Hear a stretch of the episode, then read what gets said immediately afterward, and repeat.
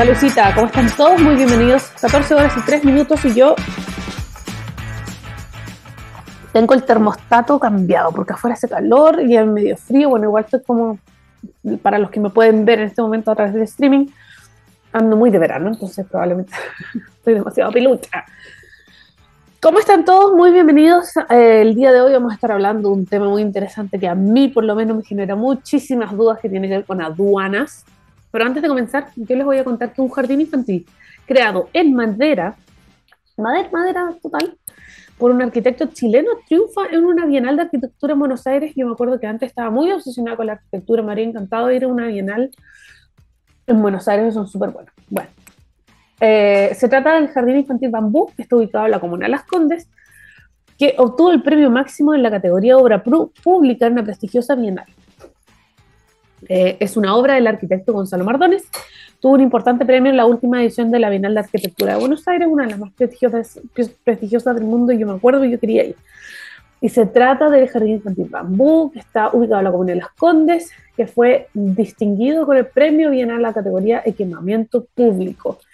Una obra construida por la empresa constructora Icafal y que está elaborada enteramente en madera de vino insigne, y destaca por su simpleza, por su sobriedad, por su sostenibilidad y la forma de emplear el manejo de la luz natural, que eh, para estas fechas es como básico.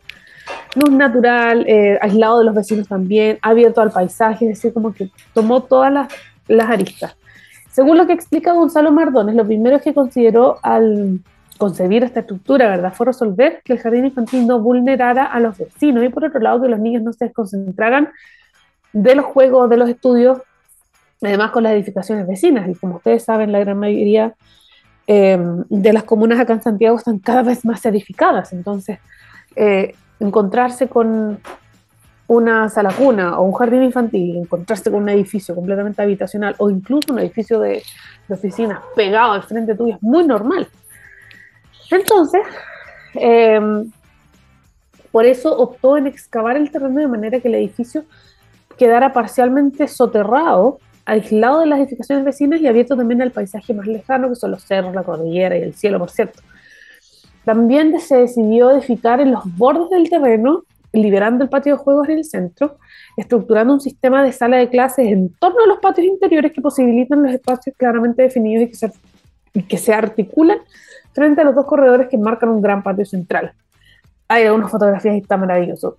y otra particularidad es que esta construcción se usó eh, con un tono y un material de madera para poder unificarlo todo. Además, la arquitectura que considera estas formas básicas y fácilmente reconocibles por los niños, como los cubos, los triángulos, los eh, cuadrados, cilindros de luz, privilegian también el uso de la luz vertical y diagonal y horizontal en cada uno de sus volúmenes. Entonces, tienes harto de ese juego.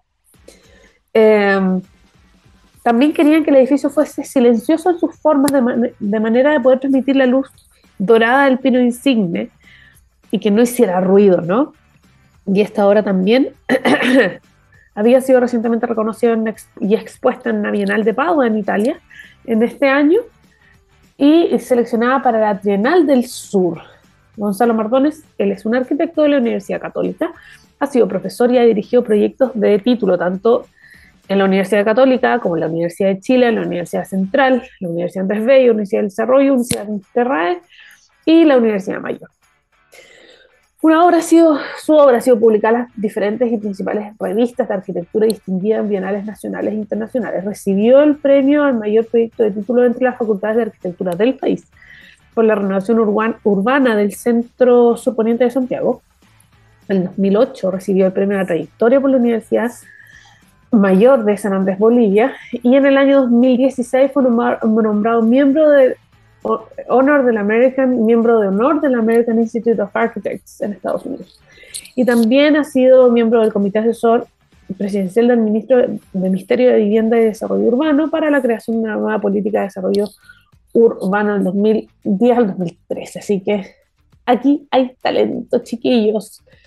Y donde hay, donde hay talento también, ¿saben dónde es?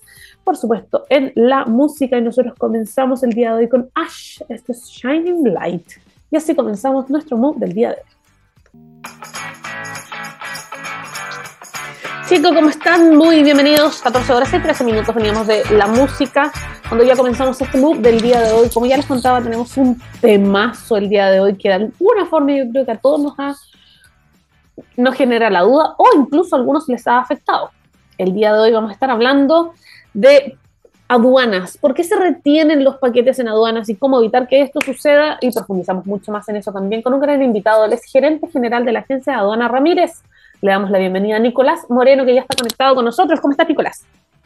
Hola, buenas tardes. Un gusto saludarte, Valeria, y muchas gracias por la invitación. Nosotros muy felices de tenerte acá, sobre todo porque este tema a todos nos interesa. Y vamos a comenzar por el principio para quien está probablemente viviendo en un búnker o no ha viajado hace muchos años. Hablemos de lo general. Partamos con aduana. ¿Qué es aduana en general? ¿Cuáles son sus competencias? ¿Cuáles son los deberes a la hora de controlar a los turistas, eh, a los residentes, la mercancía que entra o la mercancía que sale del país. Exactamente. A fin de cuentas, la aduana tiene el objetivo de regular las mercancías que van ingresando a territorio nacional. Nuestras estadísticas indican que aproximadamente el 90% de todas las mercancías están siendo retenidas, nos llega mucha solicitud, tanto de persona natural como empresa. Y ahí es un tema bastante particular porque la cantidad de trabajo que nos genera, todo está siendo fiscalizado, todo cae a un almacén en donde quedan retenidas y hay que empezar con cierto grado de liberación. Cargas de todo tipo, cargas de todo tipo, entonces estamos hablando desde ropa, alimentos, armas, eh, fuegos de pirotecnia y un sinfín de factores, exactamente. Hasta unas katanas nos querían solicitar la semana pasada. Una, una katana. De esa misma. Una, Ocho de esas mismas incluso. No te lo puedo creer. Bueno, acá, claro, yo me imagino que ustedes se encontrarán con un universo de cosas. Eh, y además que a lo largo de los años eh, han, habido muchos cambios. De hecho, eh, me acuerdo, yo creo que antes de la pandemia viajaba más, por supuesto, y antes de los niños. Pero me acuerdo que en algún momento me aparece un letrero, claro, ahora se eh, se va a controlar el ingreso, por ejemplo, de eh, solo dos teléfonos inteligentes por persona. Me acuerdo de ese, de ese, de ese letrero, más allá de, lo que además te, eh, te, controla el SAC con respecto a las comidas, con respecto a, los alimentos, ¿verdad? cuéntame un poquito cuáles han sido los grandes cambios que aduana ha realizado en los últimos años y por qué se deben estos cambios también, porque igual las, las sociedades han cambiado, eh, ya no es lo mismo controlar como uno controlaba en los 90 hoy día 2022. Tal cual. Mira, el sistema es mucho más estricto, pero voy a partir desde el punto de origen de dónde sale todo esto. Perfecto. Tanto para empresas como para las personas cuando tú haces una compra de una mercadería, sea en China, sea en la India, sea en Estados Unidos, tú estableces cierto grado de condiciones comerciales, las cuales tú les vas a hacer un grado de transferencia, lo vas a hacer a través de una carta de crédito, en donde cómo tú te vas a respaldar de la mercancía que estás trayendo. Y en función de eso, cuando te lo envían, tú vas a tener cierto grado de documentación, que son cuatro ítems súper importantes, lo que es la factura comercial. en la factura comercial, eh, en la lista de empaque, en donde va a detallar toda la mercancía que tú tienes, el seguro, la guía aérea o el BL en el caso que es embarque marítimo. Entonces, cuando tú tienes toda la documentación en orden, y usted llega a la aduana en el aeropuerto, por ejemplo, sabes que compré esta mercancía, acá están los documentos, lo chequean, pase. Esta es una mercancía en el caso de que se trate de algo que yo voy a vender acá, si yo tengo un negocio de algo, o cualquier tipo de mercancía. No, cualquier tipo de mercancía, si es para consumo personal o es para la venta. Entonces ahí, bueno, entraríamos en otros tópicos. Por ejemplo, nos pasó inclusive el mismo lunes una persona que traía mucha ropa de Disney, pero desde Perú y venía desde eh, otra fábrica que no es la de derechos de autor, por así decirlo. Entonces, ¿qué pasó? Exacto, ¿qué pasó? Tomaron esa mercancía, la retuvieron, naturalmente, se la incautaron con una guía de, retención, que es la que te entrega la aduana, y te va a decir, efectivamente, usted no puede ingresar porque esto es contrabando y tiene propiedad intelectual eh, dentro de este tema. y te la quitan. Exactamente, entonces eso es súper complicado y la mayoría de la gente lo ignora porque va a decir en Perú yo voy a comprar elementos que van a ser a economía de escala, van a ser mucho más económicos, pero al momento del ingreso está la propiedad intelectual y sobre todo el contrabando, entonces son temas súper graves y las personas nos dicen, bueno, ayúdenos a liberarla. Lamentablemente esto es blanco y negro, si lo que dice la aduana indica tal, nosotros tenemos que estar regulados en base a lo que dice la aduana. Y en esos casos, porque fíjate, me voy a poner yo en, el, bajo la luz porque me pasó un caso así, no era de imitación, pero era, de, era por cantidad yo fui a Inglaterra y hay una tienda muy, muy barata que se llama Primark, que es como, imagínate un HM, pero más barato, donde las poleras estaban a Luca. Y claro, una eh, llena de sueños y esperanza, me compré la vida, pues obviamente si andaba yo de vacaciones. Y claro, muchas de ellas no les saqué la boleta, otras las usa, pero era consumo mío propio personal. Más encima era todo tan barato que compré harto, pero como para mi closet, como para, para mi uso, digamos. Entonces me acuerdo que me pararon de la aduana y me abrían la maleta como, ¿qué es esto? ¿Dónde está la factura de esto? Acá seguro hay más de no sé cuántos dólares. Y yo, ¿ah? Como, señorita, ¿de quién me está hablando? Me acuerdo perfecto. Y yo, me dijo, porque esto es para la venta. Y yo, no, esto es para consumo personal. Y ella me miró con cara de como, nadie se compra tanta ropa. Yo sí, yo me compré mucha ropa. Me dijo, tú tienes que declarar esto. Y le digo, pero ¿por qué lo voy a declarar si es ropa que yo compré? Bueno, finalmente me miró muy escéptica, me dijo, ya, pasa, y era ropa mía, no, hasta el día no la tengo, pero era ropa mía. ¿Qué se hace? Esos son otros tiempos, esto hace casi 10 años atrás. ¿Cómo habría sido esa situación el día de hoy? Mira, todo es cuestionable, eh, va a depender del criterio de la persona a quien te está fiscalizando. Exacto, entonces en base a eso, si tú acreditas que hiciste una compra del extranjero en el cual tienes todos los respaldos, no debieses tener ningún problema. No acredité nada, si yo pasaba la tarjeta nomás, como si querés te muestro mi, mi historial de lo que compré, pero no, no, ella, yo creo que estaba más sorprendida como lo que gastaste caleta de plata en tu ropa. No pasó nada al final, pero claro, siento que Hoy día está eso mucho más estricto. Eh, y, esa es una gran diferencia. Por eso yo te lo preguntaba hace un rato. ¿Es solamente esto a la hora de que yo, por ejemplo, estoy importando cosas, así como se les llamaba antiguamente los matuteros que iban a Miami y compraban eh, maletas y maletas de ropa y las, y las vendían acá, independientemente si, bueno, claro, si es imitación de algo aún es peor, digamos, pero si uno va, no sé, al mall no sé cuánto de outlet y uno compraba, es que eso lo hacía mucha gente. ¿Cómo, cómo se regula eso ahora? Mira, partiendo que eh, tanto en Chile estamos con una ordenanza aduana en el cual regula cuáles son las cosas que puedes traer y cuáles no.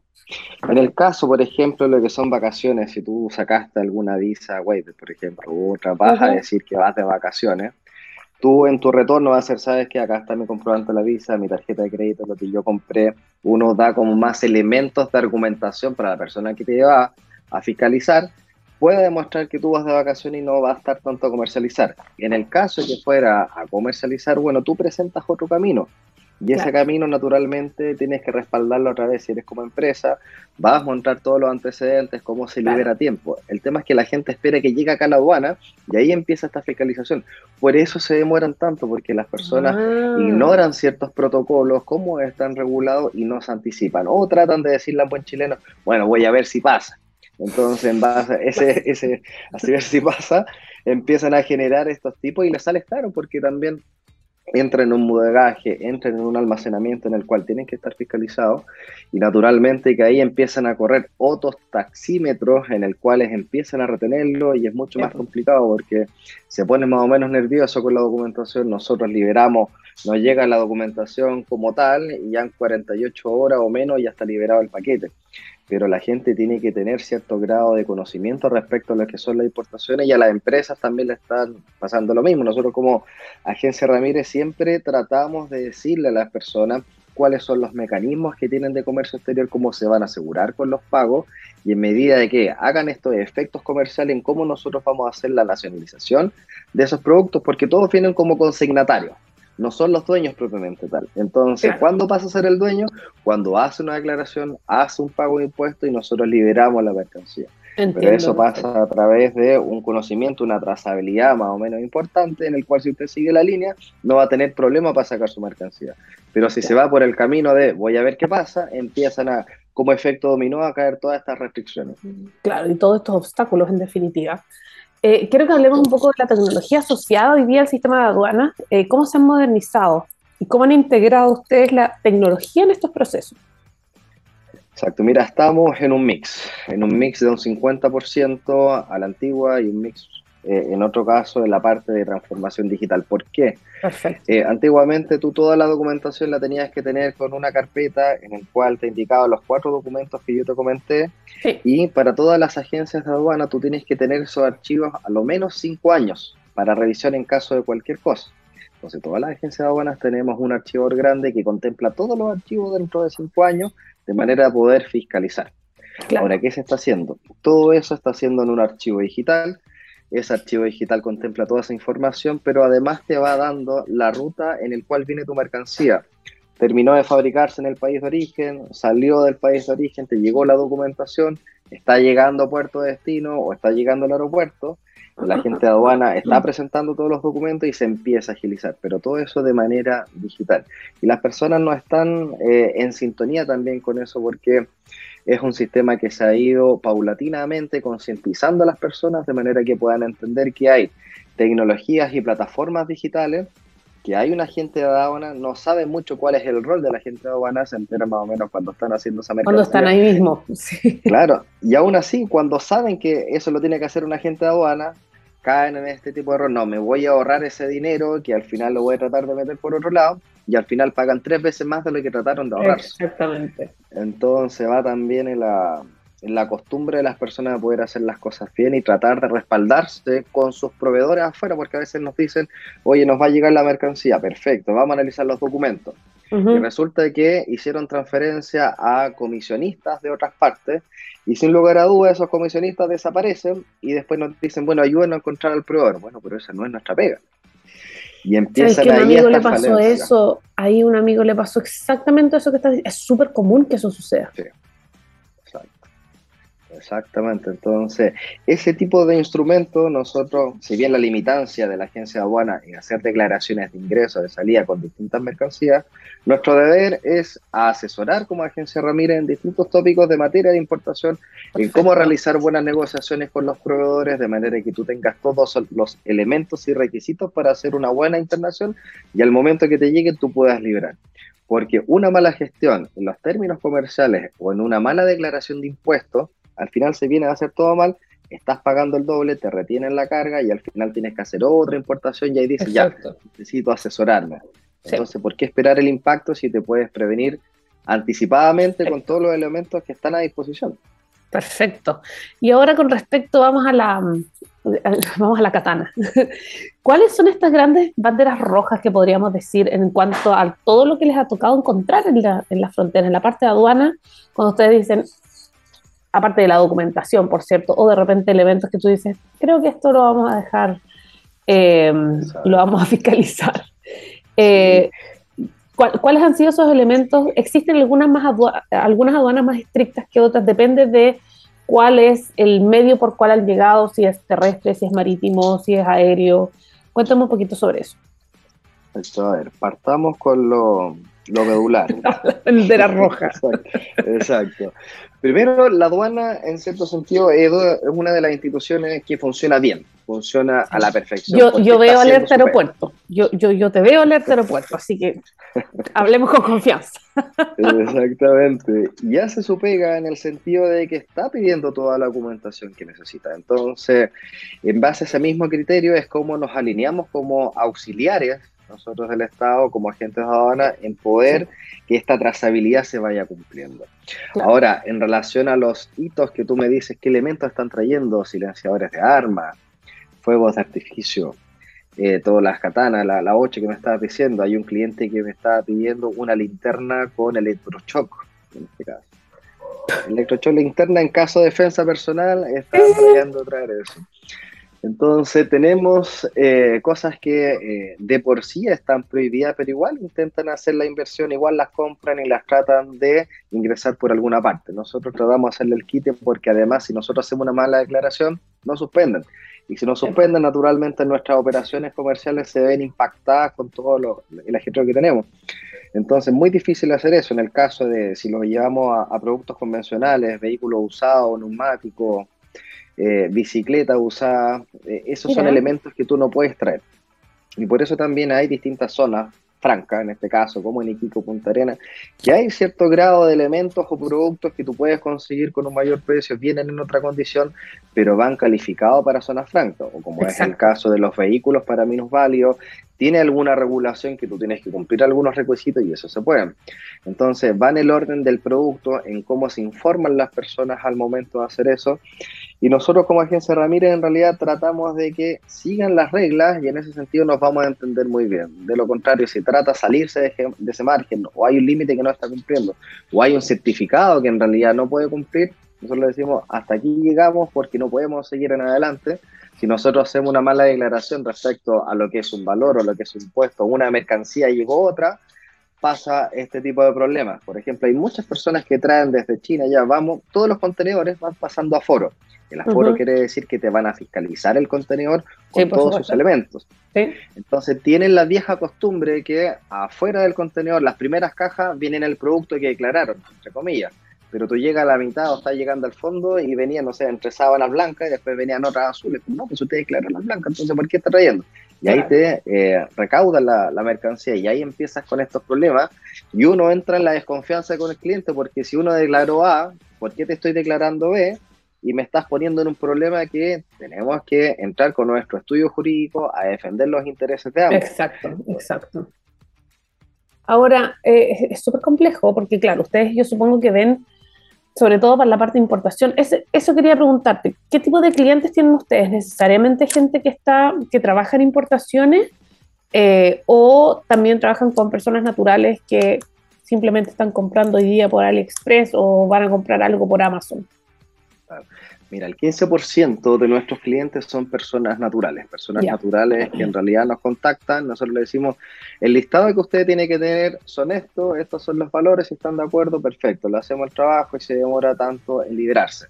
El otro 85% son empresas importadoras y exportadoras de todo tipo desde el sector de la minería, la manufactura, de todo lo que es retail también, en cuanto a lo que es exportadora, salmoneras, en cuanto a alimentos, albacoras, quinta, lo que está saliendo ahora últimamente, exportadoras de servicio. Entonces, eh, vemos, bueno, ahora último, nos ha tocado bastante pega porque estamos trayendo nosotros todos los conciertos. Trajimos el de Coldplay, Ana Gabriel, el de, mm, el de Day Yankee también y todos los eventos que van trayendo desde elementos. entonces. No, no, el, la logística de los eventos.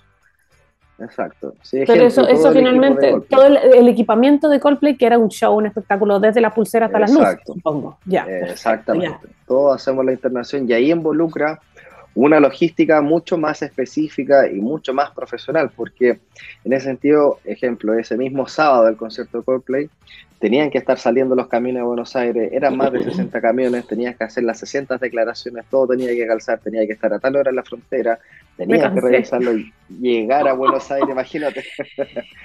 ¿Y eso era por tierra? Sin fin de cosas, era por tierra. Entonces, de los que nos van llegando en avión, entonces se nos fue Coldplay, pero había que ingresar al tiro Lo de, Yankee. Después de Yankee nos venían a Gabriel, viene Box Bunny, Balvin, después Maluma, y todos son con mecanismos distintos. Si yo lo veo en logística, en cómo funciona Coldplay, cómo funciona de Yankee, son distancias muy grandes respecto a los elementos y a las condiciones que te tienen para poder trabajar. Eso te quería preguntar, ¿cuáles son las diferencias? ¿Es necesariamente volumen? ¿Es el eh, tipo de equipamiento? ¿Qué es? El orden de la documentación que tú estás ingresando. Ah, sí. Porque pueden tener. Mira. O sea, al menos a nosotros sí, porque en ese sentido, si tenemos todos los documentos en orden, para nosotros es más fácil clasificarlo. Pero imagínate tú que viene un contenedor, viene desordenado, declaraste mal las cajas y hay que empezar a contar las cajas y la aduana va a fiscalizar directamente al estadio. Entonces, si tú declaras algo, a fin de cuentas empieza a haber información cruzada y eso te impacta y te retrasa y empiezan estas eh, tiradas de cuerda entre toda la logística para que todo funcione. Entonces, al final pasa a ser eh, mucho más integral de acuerdo a lo que nosotros ejecutamos en terreno. Hoy es tremenda la pega que ustedes hacen, es muchísimo trabajo. Y sobre todo trabajo muy que nadie sabe, porque claro, uno como como un, quizás una importadora sí, pero un cliente final que de repente descubrió que había más de un millón de productos de, Amazon que tenían free shipping a, Chile, jamás se da cuenta de todo lo que está pasando. Y quiero que a la vuelta, porque nos vamos a ir a la música ahora, quiero que a la vuelta te voy a dejar con una pregunta. Y esta es una pregunta, una pregunta que tiene que ver con la ruta de la encomienda. Hoy día yo, Valeria, me metí a Amazon y quiero comprar, me pasó. De hecho, esto es un caso real, hace años. Y quería comprar, probablemente lo compré y sigue retenido, quizás ya lo dotaron, esa cuestión venció, sigue dando miedo. Compré unas cremas y unos champús y unas cuestiones para el pelo, cosas de cosmética y estética. Y creo que en algún momento lo compré con una amiga, nos llegó un correo diciendo que esto estaba retenido en aduana y ahí quedamos las dos con cara de ya filo. Fue nomás, ni siquiera supimos qué pasó con, esa, con ese producto. Entonces, eh, ¿cuál es la ruta de la encomienda? Ya sea que yo pido algo por AliExpress, pido algo por Amazon o por cualquier otra, incluso Linio ahora te dice compra internacional. Eh, ¿Cuál es esa ruta? Viniendo de Estados Unidos, viniendo de China, de Europa o de cualquier parte de Asia. Eh, esa es la pregunta para que nos vayamos a la música, ¿te parece? Ya pues, Te la dejo ahí colgada y a la vuelta la discutimos. Esto es Kings of Leon, Red Morning Light y ya volvemos. Chicos, estamos de vuelta a 14 horas y 37 minutos y como ya les contaba, estamos con un gran invitado conectado con nosotros, eh, gerente general de la agencia de aduana Ramírez. Muy buenas tardes. Una vez más, Nicolás Moreno, que le estamos sacando el jugo el día de hoy porque está muy interesante esta conversación con respecto a las aduanas. Bienvenido. Perfecto, muchas gracias nuevamente. Te dejé yo con una con tarea. La tarea era un ah, poco la ruta de la encomienda, la ruta de la encomienda en distintas aristas, ¿no?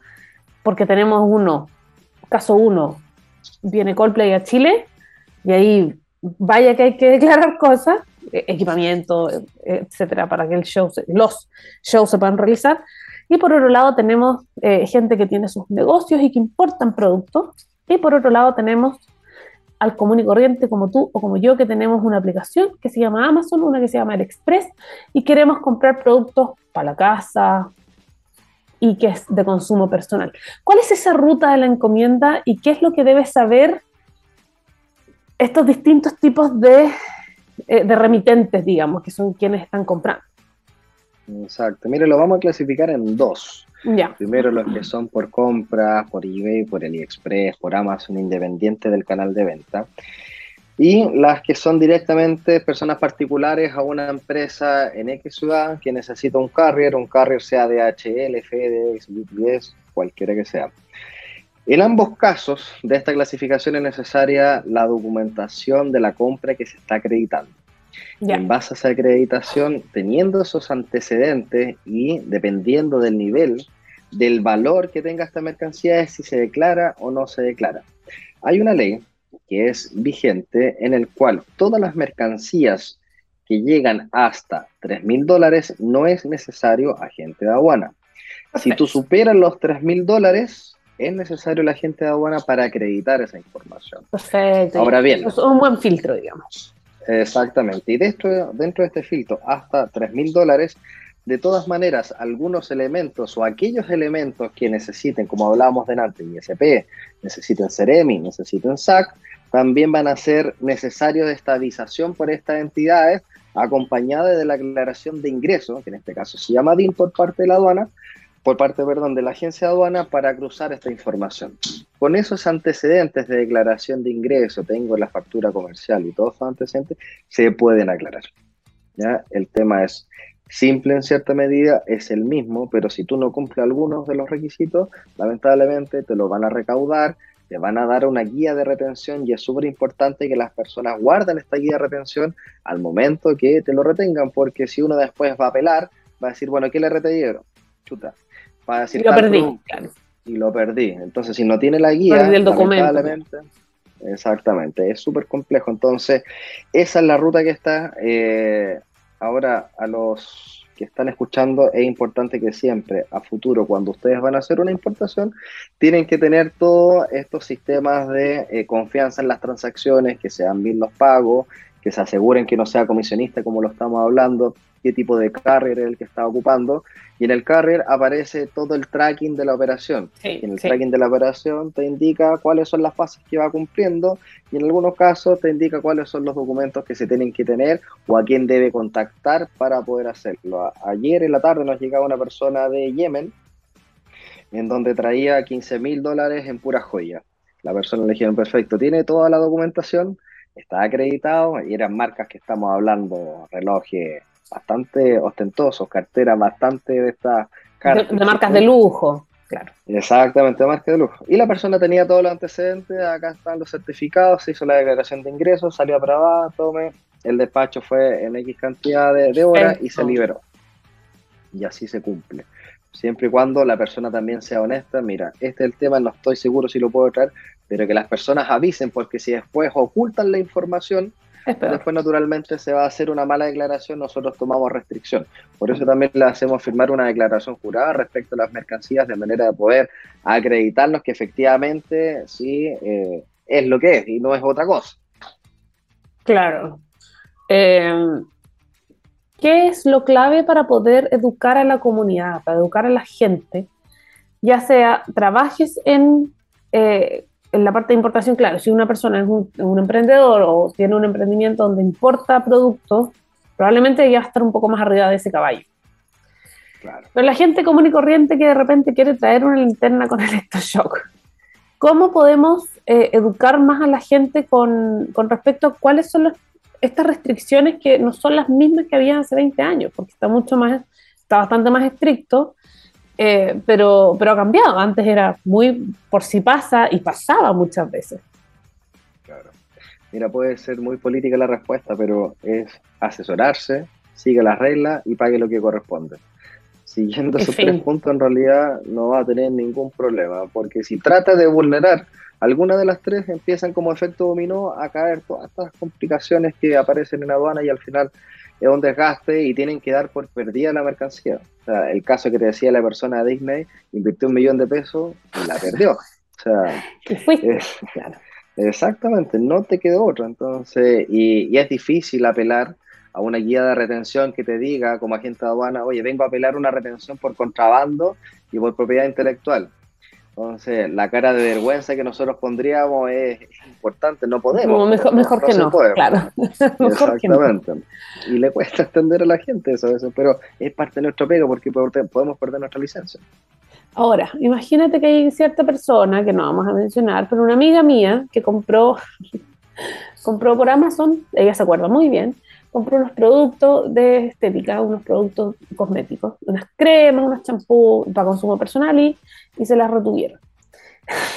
Entonces, ¿cuál es el conducto regular para recuperar ese, ese, paquete? Porque finalmente a esta persona le llegó un correo del Instituto de Salud Pública diciendo que eso estaba, estaba retenido por ese motivo, esto de haber sido hace 15 años, 20 años probablemente, y no, que, tenía yo que hacer, perdón, esa persona, que tenía esa persona, no soy yo chiquillo, ustedes son inventos suyos, esa persona muy responsable, por cierto, tenía que acercarse al ISP y a regularizar y probablemente mostrar documentación, etc.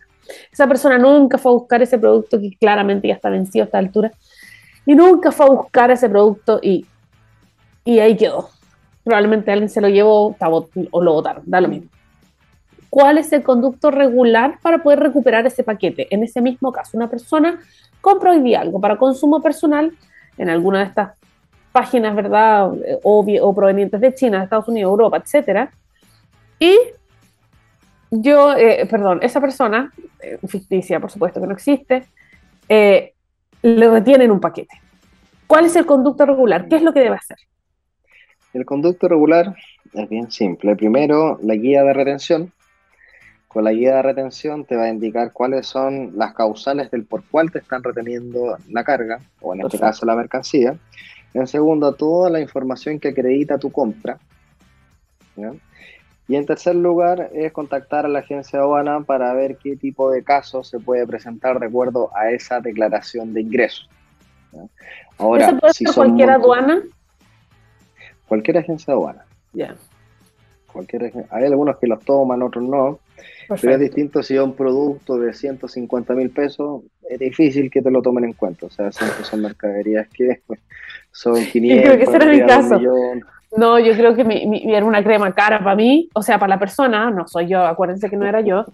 Y claro, dije, ah, bueno, pero eh, ella dijo, él, eh, es otra persona, eh, dijo, ya bueno, perdí 150 lucas, pero algo así del orden tiene que haber sido, claro, quizás por una agencia no decía, pero es muy poco. Exacto, es muy poco porque la, gestión o las HH involucradas agencia para el profesional que te va a liberar eso están contempladas de otra manera. Entonces, como se dice, negocio son negocios. Exactamente. Entonces, finalmente, para una persona común y corriente que está comprando algo como para consumo personal que no sobrepasa esa, esos, esos valores, digamos, eh, tiene posibilidades de hacer ese tipo de, mm, de procesos solo o siempre tienen que contactar a un agente de aduana? No, no, si pueden hacerlo solo.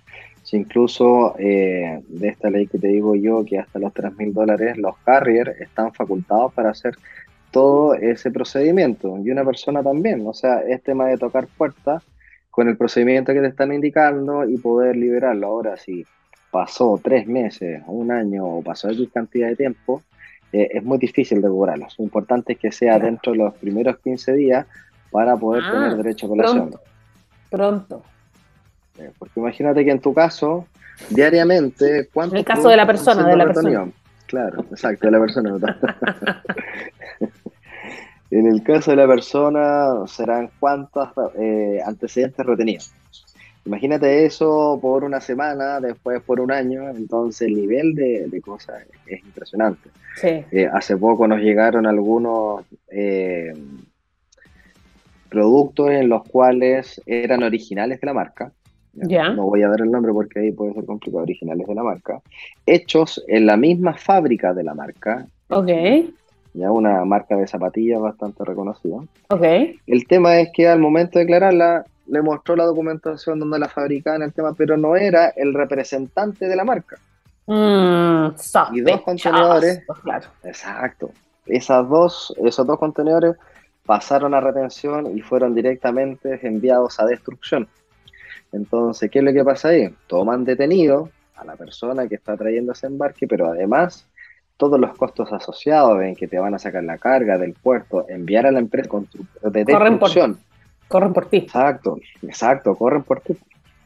Entonces, demasiado. Entonces, ¿por qué hacen las cosas mal? Por eso te digo, mejor asesórate, pagas lo que corresponde y ten un agente de aduana. Esos son los únicos tres secretos para poder hacer bien todo tu proceso.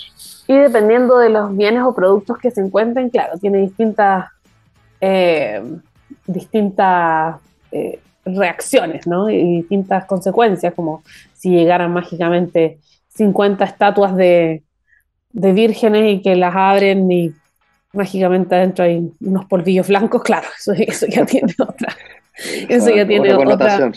Otra, connotación. Y entonces, e, en, este, en este mismo escenario, ¿cuáles son los productos o los bienes más comunes que se van a retención sí o sí? Por ejemplo, los vaporizadores estos de, que simulan cigarro. Para fumar, claro. Exacto, exacto. Estos son los primeros que en realidad se retienen y es muy difícil sacarlos. Entonces, eh, hay otros grados de elementos, lo que tú indicas, todo lo que son cremas, eh, perfumes, sobre todo lo que es perfume, o sea, un tema bastante delicado ahí. Porque alcohol. Respecto, sí, exacto. Ya aparte por el derecho, la falsificación, no sé, de cosas. Entonces, es complejo el tema. Eh, hay algunos requisitos que te dice la bueno, bueno, esto puede traer, esto no, que son los que ya te comenté, que son de común denominador pero eh, va a depender del origen, si la empresa está registrada. Entonces, antes de poder traer un producto, se tiene que ir a la institución, pedir los vistos buenos y ya tener en ese sentido pájaro en mano, de manera de no tener ningún problema, para no darse la vuelta al revés. Perfecto. Em, hoy día, si vamos a hacer un recuento de los últimos quizás 10, 15 años, ¿cómo y cuánto ha crecido la importación en Chile? Me imagino que tiene que haber mucho. Sí, sí. Mira, aproximadamente, eh, bueno, vamos a irnos con datos más eh, cercanos. Desde el plebiscito la cantidad de solicitudes de eh, empezar a importar a nosotros nos subió por lo menos un 200%. Desde el 4 de septiembre. Exactamente, con los antecedentes nuestros. Así es, así es. Es un cambio totalmente eh, exponencial y te lo explico por qué. Porque, a ver, dejando los factores políticos de lado, todos los importadores que se produjo la tormenta perfecta. ¿Por qué la tormenta perfecta? Contenedores que antiguamente contaban 2 mil dólares subieron a 25 mil dólares. Entonces es demasiada la cantidad, si tú multiplicas los que traen 4 o 5 contenedores aproximadamente, es demasiado. Después tenemos el factor inflación. Además sumemos el tema del dólar. Entonces, más las condiciones políticas y económicas que tú no te podías proyectar. Entonces tienes cinco elementos, los cuales al final, cómo tú haces una proyección de empresa para poder hacer rentable tus márgenes. Y se dio que justamente también con los resultados del plebiscito, los contenedores que costaban 25 mil dólares bajaron a 20, ya estamos entre los 3 mil, 1500, mil aproximadamente. Volvieron a los precios normales. Claro si consideramos que el dólar está relativamente alto, sigue siendo un poco asequible. Entonces, exacto, si juntamos esas variables, la mayoría de nuestros importadores, perfecto, salió la opción que nosotros necesitábamos, vamos a importar. Y empezamos con la máquina para adelante. Entonces, subimos el nivel de importaciones demasiado. Mucho, mucho. Eh, impactada, te juro que no, no esperaba esa respuesta. Yo pensé que me iba a decir, no, sí, claro, con la digitalización y la globalización. Jamás, jamás pensé que me iba a decir algo así interesantísimo, Nicolás. Quiero, eh, lamentablemente, contarte que se nos está acabando el programa. Tengo que despedirte ya, pero te dejo 100% invitado para otra, otro capítulo porque nos faltó Tenemos muchos temas que hablar. Demasiado, más que profundizar. Tenemos que entrar en algún momento en la lista al aeropuerto. Por Dios, qué bueno ese programa. Así que muchísimas gracias por tu tiempo, gracias por haber estado acá con nosotros y muchas gracias por aclarar todas nuestras dudas. Perfecto, muchísimas gracias Valeria. Estamos en contacto. Pero por supuesto. la próxima invitación. Yo creo que yo voy a pedir tu contacto porque ya probablemente voy a necesitar asesoría. Encantado. Muchísimas, muchísimas gracias. Quedas completamente liberado. Vale, muchas gracias. Un abrazo y chao, chao. Chao, chao. Y nosotros, chiquillos, lo dejamos hasta acá cuando ya estamos a jueves. No lo puedo creer. ¿En qué momento pasó? Jueves 6 de octubre. ¿En qué momento pasó el año? Y nos vamos, eh, nos vamos con nuestro Gabriel, por supuesto, y nos vemos en el próximo capítulo de Move. Lo dejamos hasta acá. Chao, chao.